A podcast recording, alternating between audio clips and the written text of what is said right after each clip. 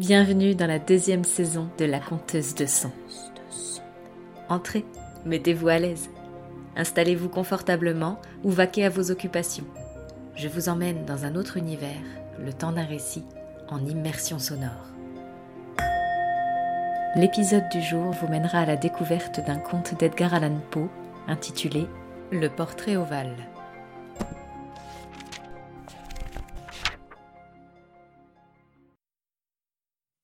Le château dans lequel mon domestique s'était avisé de pénétrer de force, plutôt que de me permettre, déplorablement blessé comme je l'étais, de passer une nuit en plein air, était un de ces bâtiments mélange de grandeur et de mélancolie, qui ont si longtemps dressé leur front sourcilleux au milieu des Apennins, aussi bien dans la réalité que dans l'imagination de Mistress Radcliffe. Selon toute apparence, il avait été temporairement et tout récemment abandonné nous nous installâmes dans une des chambres les plus petites et les moins somptueusement meublées. Elle était située dans une tour écartée du bâtiment. Sa décoration était riche, mais antique et délabrée. Les murs étaient tendus de tapisseries et décorés de nombreux trophées héraldiques de toutes formes, ainsi que d'une quantité vraiment prodigieuse de peintures modernes, pleines de style, dans de riches cadres d'or d'un goût arabesque je pris un profond hmm. intérêt. Ce fut peut-être mon délire qui commençait, qui en fut hmm. cause. Je pris un profond intérêt à ces peintures, qui étaient suspendues non seulement sur les faces principales des murs, mais aussi dans une foule de recoins que la bizarre architecture du château rendait inévitable. Si bien que j'ordonnai à Pedro de fermer les lourds volets de la chambre, puisqu'il faisait déjà nuit, d'allumer un grand candélabre à plusieurs branches placé près de mon chevet, et d'ouvrir tout grand les rideaux de velours noir garnis de crépines qui entouraient le lit.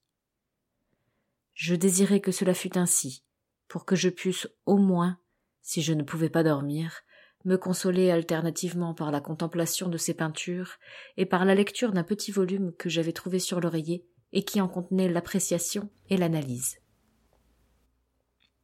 Je lus longtemps, longtemps, je contemplais religieusement, dévotement. Les heures s'envolèrent, rapides et glorieuses, et le profond minuit arriva.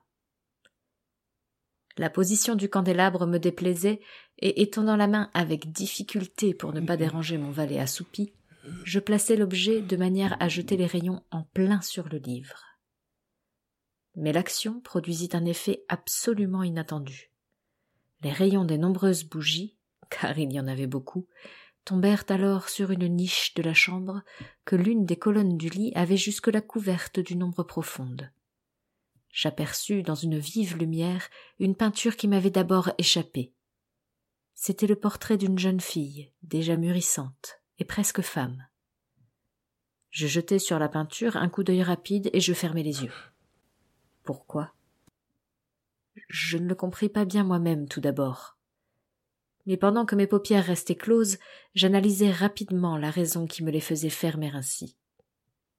C'était un mouvement involontaire pour gagner du temps et pour penser, pour m'assurer que ma vue ne m'avait pas trompé, pour calmer et préparer mon esprit à une contemplation plus froide et plus sûre. Au bout de quelques instants, je regardai de nouveau la peinture fixement. Je ne pouvais pas douter, quand même je l'aurais voulu, que je n'y visse alors très nettement, car le premier éclair du flambeau sur cette toile avait dissipé la stupeur rêveuse dont mes sens étaient possédés et m'avait rappelé tout d'un coup à la vie réelle. Le portrait, je l'ai déjà dit, était celui d'une jeune fille. C'était une simple tête, avec des épaules, le tout dans ce style qu'on appelle en langage technique style de vignette, beaucoup de la manière de Sully dans ses têtes de prédilection. Les bras, le sein et même les bouts des cheveux rayonnants se fondaient insaisissablement dans l'ombre vague mais profonde qui servait de fond à l'ensemble. Le cadre était ovale, magnifiquement doré et guilloché dans le goût mauresque. Comme œuvre d'art, on ne pouvait rien trouver de plus admirable que la peinture elle-même. Mais il se peut bien que ce ne fût ni l'exécution de l'œuvre, ni l'immortelle beauté de la physionomie qui m'impressionna si soudainement et si fortement. Encore moins devais-je croire que mon imagination, sortant d'un demi-sommeil, eût pris la tête pour celle d'une personne vivante. Je vis tout d'abord que les détails du dessin, le style de vignette et l'aspect du cadre auraient immédiatement dissipé un pareil charme, et m'auraient préservé de toute illusion, même momentanée. Tout en faisant ces réflexions, et très vivement, je restai à demi étendu, à demi assis, une heure entière peut-être, les yeux rivés à ce portrait. À la longue, ayant découvert le vrai secret de son effet, je me laissai retomber sur le lit. J'avais deviné que le charme de la peinture était une expression vitale absolument adéquate à la vie elle-même, qui d'abord m'avait fait tressaillir, et finalement m'avait confondu, subjugué, épouvanté. Avec une terreur profonde et respectueuse, je replaçai le candélabre dans sa position première. Ayant ainsi dérobé à ma vue la cause de ma profonde agitation, je cherchai vivement le volume qui contenait l'analyse des tableaux et leur histoire. Allant droit au numéro qui désignait le portrait ovale, j'ai lu le vague et singulier récit qui suit. C'était une jeune fille d'une très rare beauté, et qui n'était pas moins aimable que pleine de gaieté et maudite fut l'heure où elle vit, et aima, et épousa le peintre. Lui, passionné, studieux, austère, et ayant déjà trouvé une épouse dans son art. Elle, une jeune fille d'une très rare beauté, et non moins aimable que pleine de gaieté, rien que lumière et sourire, et la folâtrerie d'un jeune fan, aimant et chérissant toutes choses, ne haïssant que l'art qui était son rival, ne redoutant que la palette et les brosses, et les autres instruments fâcheux qui la privaient de la figure de son adoré. Ce fut une terrible chose pour cette dame que d'entendre le peintre parler du désir de peindre même sa jeune épouse. Mais elle était humble et obéissante, et elle s'assit avec douceur pendant de longues semaines dans la sombre et haute chambre de la tour, où la lumière filtrait sur la pâle toile seulement par le plafond.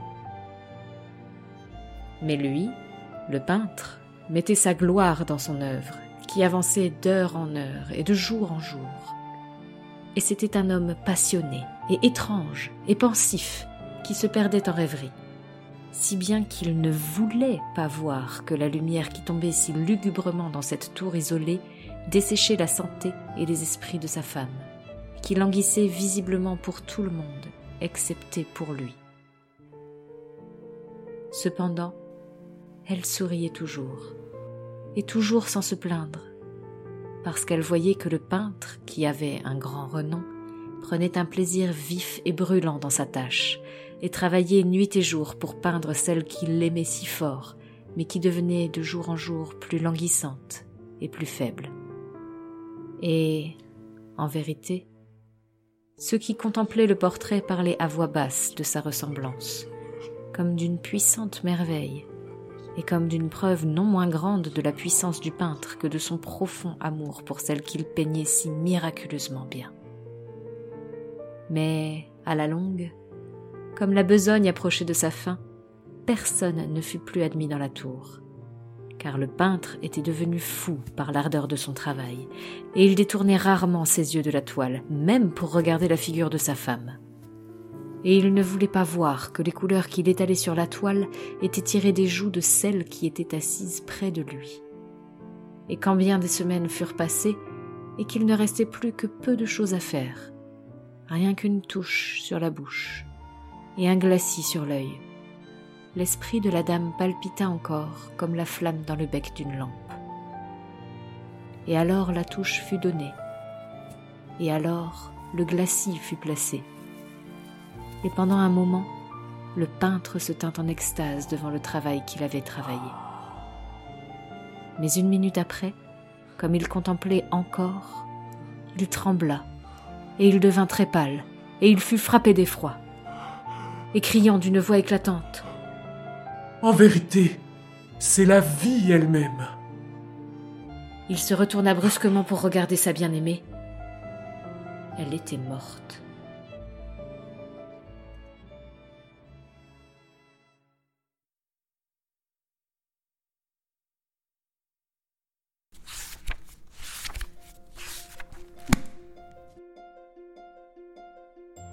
J'espère que cette excursion sonore vous a plu.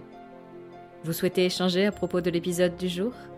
Retrouvez-moi sur mon compte Instagram, at some sprinkle of hope, le lien est dans la description, ou avec le hashtag la conteuse de son. Je vous donne rendez-vous dans deux semaines, le vendredi, pour une immersion dans une autre histoire. Et n'oubliez pas, je compte pour vous et je compte sur vous.